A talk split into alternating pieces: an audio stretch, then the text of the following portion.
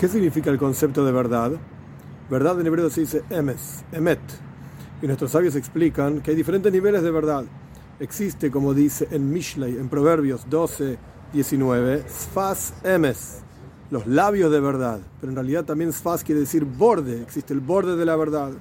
Existe la verdad. Existe la verdad verdadera. Pero entonces, ¿qué es la verdad? La verdad es el núcleo y la esencia de cada cosa.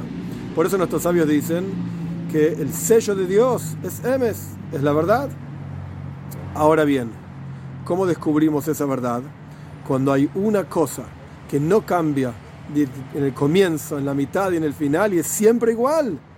Eso es Emes. Por eso la palabra Emet se escribe con tres letras, Aleph, Mem y Taf. La Aleph es la primera letra del abecedario, la Mem es la de la mitad y la Taf es la última. Quiere decir que la verdad nunca cambia y por eso Dios es verdad.